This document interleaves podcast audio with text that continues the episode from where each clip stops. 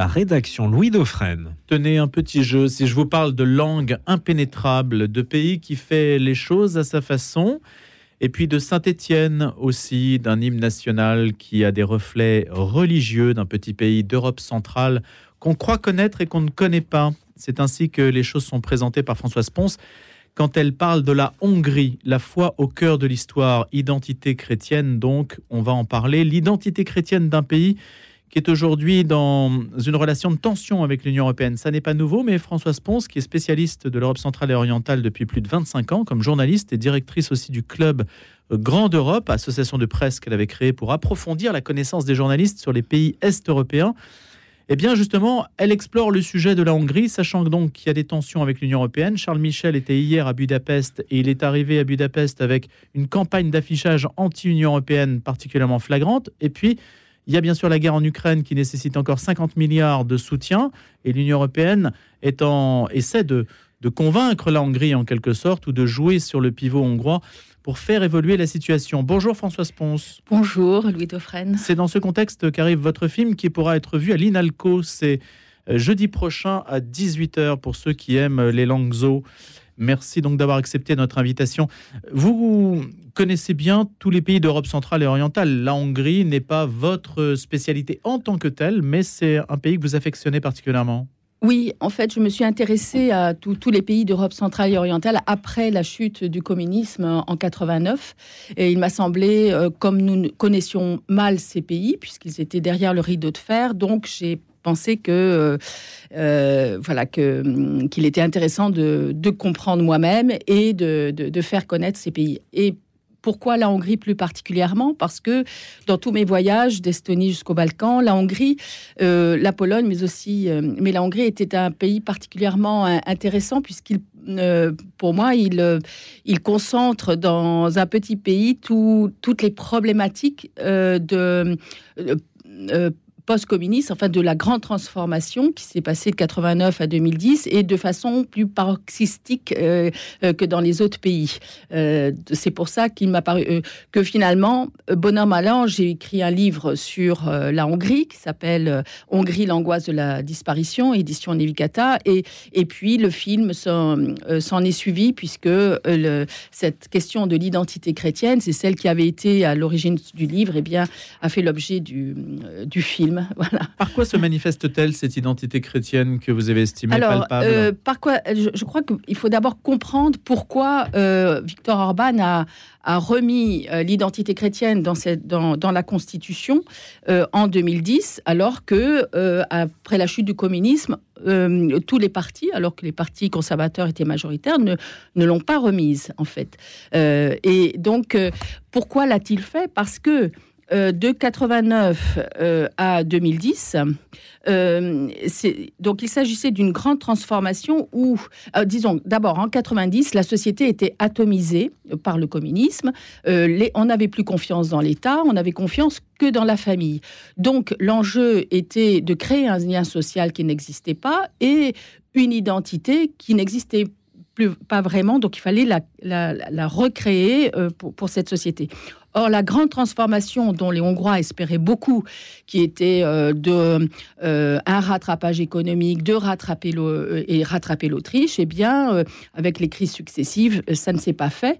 Et la, société a été et puis le, les socialistes avaient vraiment poussé aussi vers Gurchani à, pour à une transformation de la société. Donc, dans les années 2004-2008, très très fortement pro-occidentale. Donc, du coup, ça a bouleversé la société et avec la crise de 2008, il y a une grande pauvreté qui est venue. Donc les Hongrois se sont dit, mais euh, voilà, euh, euh, la société était perdue. Donc, et là, Orban a trouvé en fait les deux piliers qui pouvaient recréer la société pour recréer pour cette faire face à cette crise de la grande transformation, c'est d'abord répondre aux attentes matérielles des Hongrois, donc qu'ils retrouvent leur dignité, et euh, par ailleurs leur euh, donner une appartenance culturelle, donc une identité.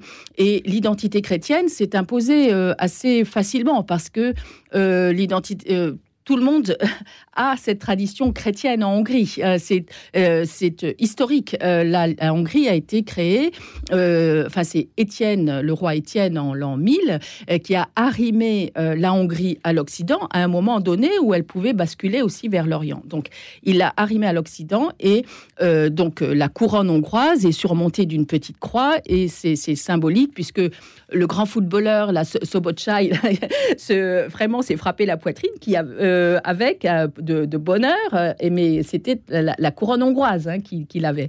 et cette identité chrétienne aussi, Orban l'a utilisée, et puis la pour dans la question des migratoires, également pour la question LGBT mais euh, sans difficulté auprès des Hongrois, de la majorité des Hongrois, parce que euh, pour eux, de toute façon, euh, les migrants en Hongrie, il y a une très grande réserve pour des raisons historiques, enfin même un refus pour des raisons à la fois historiques et puis aussi pour des questions de démocratie et puis LGBT parce que pour euh, la très grande majorité des Hongrois, enfin euh, vraiment euh, immense, 75% des Hongrois sont, ne, veulent pas du mariage homosexuel, ça c'est certain. Mais Pourtant, Budapest était l'une des villes où on s'amusait le plus. Hein quand il y avait le communisme Alors, c'était la baraque la plus joyeuse du camp communiste, etc. voilà. On allait faire la fête à Budapest. Comment? On allait faire la fête à Budapest. Exactement. mais mais la famille traditionnelle est vraiment, c'est un c'est le creuset qui a permis, euh, enfin les Hongrois ils sont vraiment attachés parce que c'est le creuset qui a permis la, euh, qui a permis à, aux Hongrois de résister euh, à travers les sous les occupations successives. Aux Turcs en particulier. Comment? Aux Turcs évidemment aux Turcs, euh, mais également, mais pas seulement. D'abord, il y avait les Mongols, après les Turcs, et puis ensuite, ben, euh, avec les, Habsbourg. si, euh, si on, enfin là, bien sûr, c'est encore un sujet très sensible en Hongrie. Puis les communistes, voilà, parce que on se. donc la, famille. traditionnelle, les Hongrois y tiennent précisément. Alors la baraque plus joyeuse, je ne sais pas trop ce qui se passait exactement. Enfin voilà. Ah non, mais la Pologne et la Hongrie, par exemple, ne sont pas du tout sur les mêmes euh, sur les mêmes euh, rapports euh, sur les questions clés. Par exemple, l'avortement en Hongrie est, tout à fait légal. L'avortement en Hongrie est légal puisqu'il y a un, vieux fonds libéral en Hongrie. Hein. C'est la que de toute façon, le, que ce soit l'avortement, mais également le mariage, enfin pas le mariage, le, le Pax. Euh, depuis 95, le Pax est, euh, est légal. Également, euh, et en 2009, il a été renforcé au point que ce qu'on sait moins, c'est qu'il les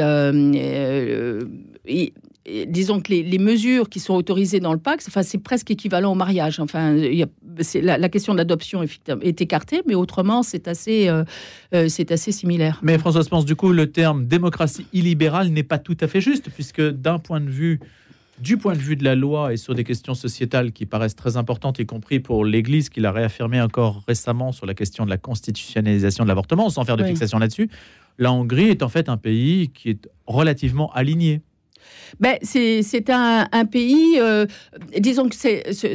un pays aligné sur les démocraties occidentales, hein, de ce point de vue. Ben, C'est-à-dire, euh, oui, il, c'est euh, on, on, on, est libre. je veux dire, on a l'impression, moi j'ai la, la, sensation que cette, cette notion d'illibéralisme a été lancée par Orban dans un, c'était en Transylvanie, comme si, enfin euh, et, ça a pris feu, enfin, je sais pas, euh, alors qu'il y a, il n'y a, pas tellement de base là-dessus. C'est-à-dire que lui, quand il pensait illibéralisme, à ce moment-là, en 2014, c'était par rapport euh, à la grande transformation c'est-à-dire que le libéralisme tel qu'il s'était appliqué dans le domaine économique, euh, c'était euh, des privatisations massives, donc une, une dépossession de, de la Hongrie de, de ses entreprises, en quelque sorte, puisque les, le, les privatisations massives ont été faites entre des mains étrangères, et même pour dire, en, en, 2000, en 2010, avant l'élection d'Orban, on avait 80% du PIB était réalisé par des, étrangers.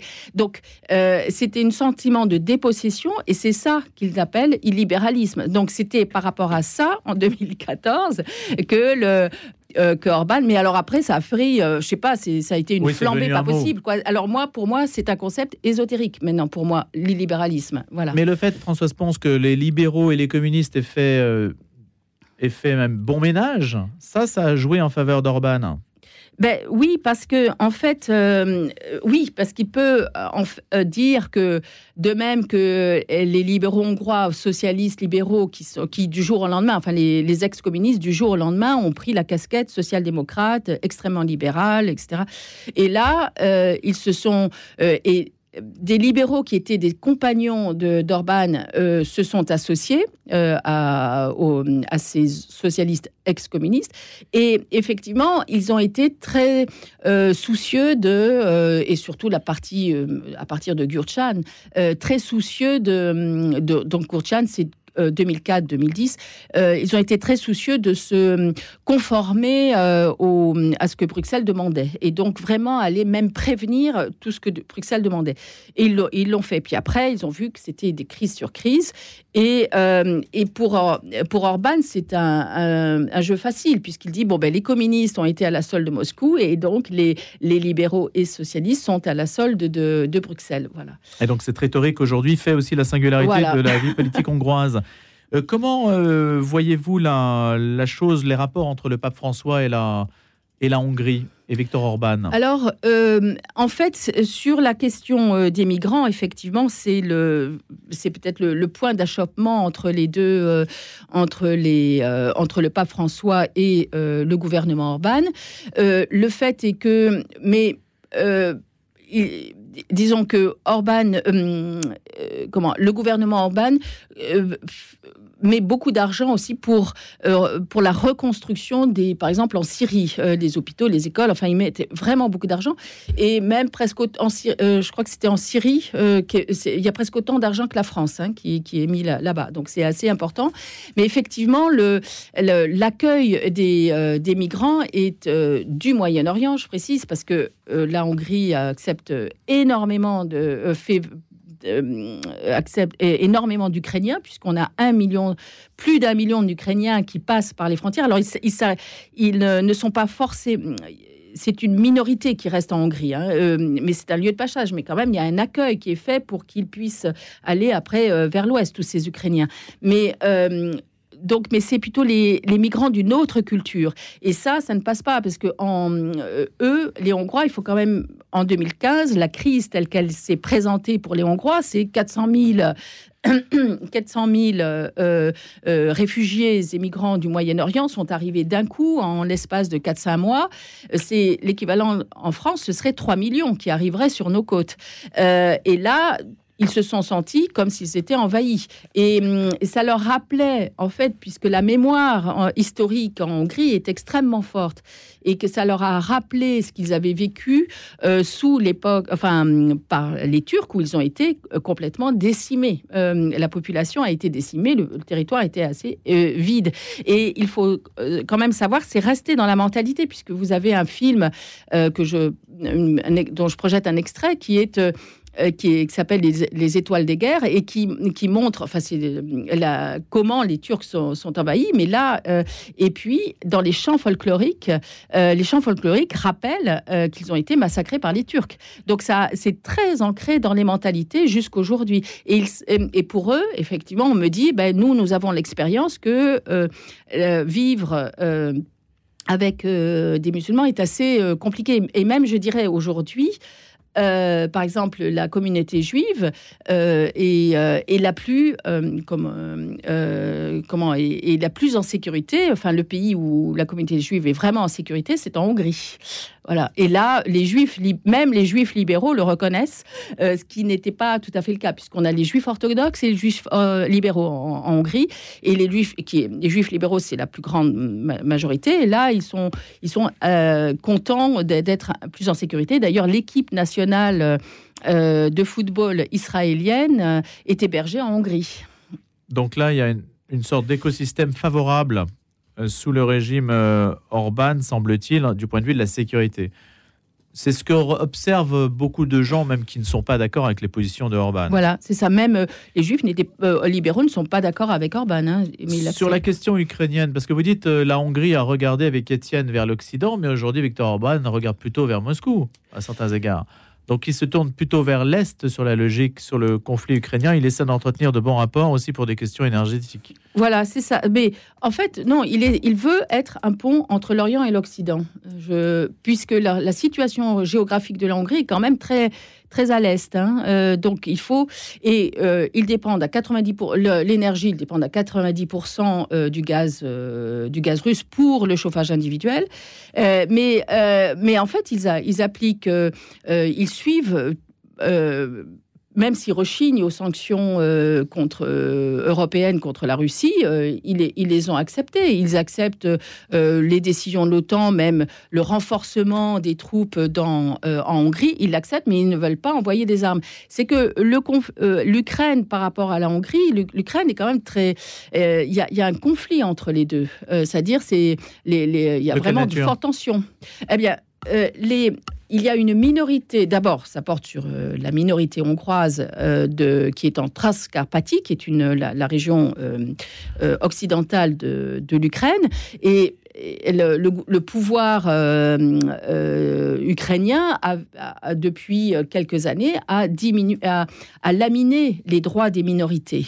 Euh, parce qu'il voulait laminer les droits des Russes, des russophones, il, il, il, euh, lamine en même temps les droits des angarophones. Donc ça se passe mal sur le plan, euh, euh, sur les langues, sur les écoles. Donc du coup, il y a vraiment un, un conflit là-dessus. Aussi, il faut dire que les, il y a une euh, euh, euh, les, les, les Hongrois alors sont vraiment anti-russes, mais ils n'aiment pas les, Ukrainiens. Pour eux, ce sont des Slaves et il y a une, sorte, comme c'est une euh, la, Hongrie est un îlot euh, dans, un entouré d'un- d'un finno-ugri- euh, finno-ugrien dans un océan slave. Il y a une supériorité en fait sur les Slaves. Et pour eux, le conflit, il faut dire les gens, hein, vraiment le conflit euh, russo-ukrainien, euh, c'est un conflit entre Slaves. C'est vraiment, il y a une supériorité. Il a dit, mais qu'ils s'entendent entre eux, qu'ils fassent le cessez-le-feu, etc. Euh, et Orban insiste, il pense, lui, est convaincu que euh, sur le long terme, l'Ukraine ne va pas gagner, ne va pas reprendre le territoire. Donc il essaie aussi d'abord de ménager au point de vue énergétique, c'est pour ça qu'il est allé voir Loukachenko, ce qui était quand même assez très étonnant, pour sécuriser l'oléoduc Druzhba, euh, l'acheminement euh, de pétrole. Et Zelensky est, euh, voulait faire sauter euh, l'oléoduc Druzhba euh, pour détruire l'industrie hongroise. Donc, euh, les- ça, ça va. euh, donc, il y a des scuds de part et d'autre qu'ils s'envoient régulièrement. euh, donc, ça, ça va pas. Et aujourd'hui, le soutien à l'Ukraine, euh, 50 milliards euh, sur les fonds européens, ça aujourd'hui, c'est un, un sujet de crispation. Voilà, c'est un sujet de crispation et un, un sujet aussi de, euh, disons, euh, Orban veut faire valoir, puisque les, euh, il y a quand même 30, plus de 30 milliards qui gelés pour la Hongrie du fait de cette question des, Donc des 30 trades milliards de subventions européennes. de subventions européennes, euh, gelé pour en raison de cette question relative à l'état de droit. Donc effectivement, là maintenant, Orban dit si vous donnez 50 milliards, nous nous voulons avoir, nous n'acceptons pas de donner ces 50 milliards à l'Ukraine si vous ne nous donnez pas les 30 milliards. Voilà, qui, qui nous sont dus. Voilà, c'est ça qui. La question, Françoise Ponce, peut paraître un peu étonnante, mais est-ce que l'identité chrétienne est donc compatible avec l'état de droit? Parce qu'on a l'impression que non, vu d'ici. Si un pays affirme son identité chrétienne, mécaniquement, il euh, se trouve dans le camp de ceux qui ne respectent pas l'état de droit parce qu'il impose une vision issue de l'histoire, issue d'une religion aussi. Ben, là, euh, pour le coup, l'état de droit n'a, enfin, l'identité chrétienne a, finalement a peu à voir avec cette question. euh, disons que ce qui est reproché dans l'état de droit, c'est euh, l'indépendance euh, de la justice, sur lequel bon, les, les choses peuvent, on peut disserter sur cette question-là, mais c'est un peu technique, il faut être quand même assez spécialiste. Ensuite, on a la réforme des universités. C'est la question de la corruption. Ça, c'est bon, là qu'on soit et qui est on reproche cette corruption qui est plutôt euh, qui bénéficie à l'entourage d'Orban. C'est ça qui lui est reproché, parce que la corruption, il y en a dans tous les pays, hein, euh, donc c'est pas nouveau, mais ça lui, lui est reproché. Et puis, euh, et mais sachant que cette corruption aussi, il y a eu beaucoup de corruption avant quand la gauche était au pouvoir, c'est une des casseroles qu'elle traîne encore, hein, cette gauche au pouvoir. Et mais là, eux, c'est la corruption vraiment euh, assez très conséquente euh, dans l'entourage. Et puis la question LGBT aussi, qui prive aussi des, hum, la Hongrie des fonds de cohésion. Et là, euh, alors. Donc les fonds de cohésion sont les 30 milliards. Hein. comment? Les fonds de cohésion sont les subventions européennes. Ce sont les subventions européennes. Et là, hum, effectivement, on peut dire que la question LGBT, c'est voilà, c'est cette dimension de l'extension de l'état de droit aux euh, questions LGBT. Et ça, effectivement, normalement, c'est dans le domaine de la souveraineté nationale.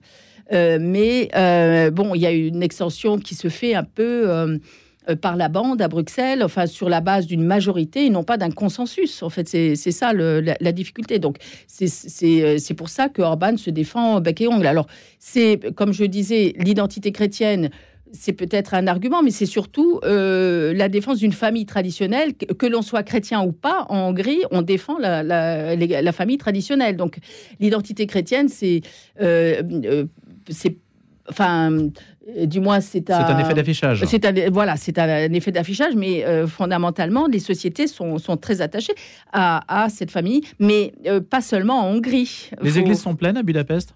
Ben, non, parce que c'est un pays qui est euh, a, il y a 7 à 8% de pratiquants en Hongrie. Euh, c'est euh, parce que disons que le, communisme a beaucoup cassé. En fait, c'est une, société qui est extrêmement sécularisée. Et puis ensuite, eh bien, l'Église a eu du mal à, retrouver ses petits après. Elle, elle-même était en, en berlificoté, dans, dans euh, enfin il y a euh, n'y a, pas eu de, de, lustration parmi les communistes. Il y avait beaucoup, il y avait aussi des, ententes entre euh, certains membres de l'Église et les communistes. Donc, donc du coup, ça, ça a pesé aussi sur le sur la foi. Mais maintenant. bon, ben, ce sont ceux qui sont extrêmement convaincus, qui vont à l'église. Et puis, je, moi, je dois dire, j'ai assisté à des, euh, à des messes et les, les jeunes sont extrêmement convaincus. Allez, on va rester sur cette note précisément, Françoise Ponce. Merci beaucoup de nous en avoir parlé. Et puis ce film qui s'appelle donc La foi au cœur de l'histoire, Hongrie, évidemment, c'est à l'INALCO. Ça sera jeudi. Euh, projection à 18h. Merci beaucoup d'avoir été avec nous ce matin comme invité de la rédaction pour nous parler de la Hongrie. Françoise Ponce. Bonne journée.